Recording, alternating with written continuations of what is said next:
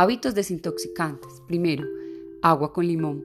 El sabor es ácido, pero aumenta la excreción de ácidos por la orina, por lo que su efecto en la sangre y el organismo es alcalinizante y por ello desintoxicante.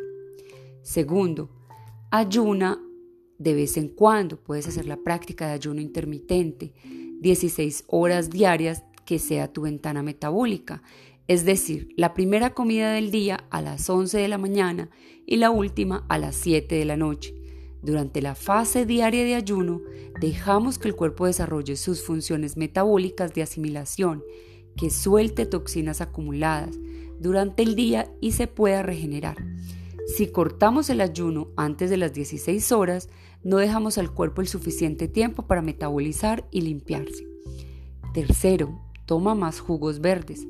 Este alcaliniza tu cuerpo ayudando a balancear el pH. Además, provee de minerales y vitaminas que entran directo al torrente sanguíneo. Cuarto, cepillado de la piel en seco. El cepillar la piel en seco estimula el sistema linfático y ayuda a la desintoxicación. Cuando el sistema linfático no está funcionando correctamente, puede acumular residuos y toxinas que provocan eh, posteriormente enfermedades.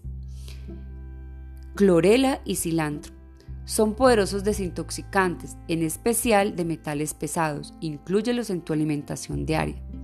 El trampolín, el saltarín, algunos lo llaman de diferentes maneras. Salta en él 10 minutos diarios para activar el sistema de drenaje linfático y promover tu desintoxicación. Suda. Al momento de sudar, la piel elimina desechos y ciertas toxinas como el arsénico, cadmio, plomo o mercurio. Incrementa tu actividad física para que puedas permitirte sudar de manera natural. Duerme bien. Dormir alrededor de las 10 pm sin celulares alrededor, con el wifi apagado, sin comida en la panza.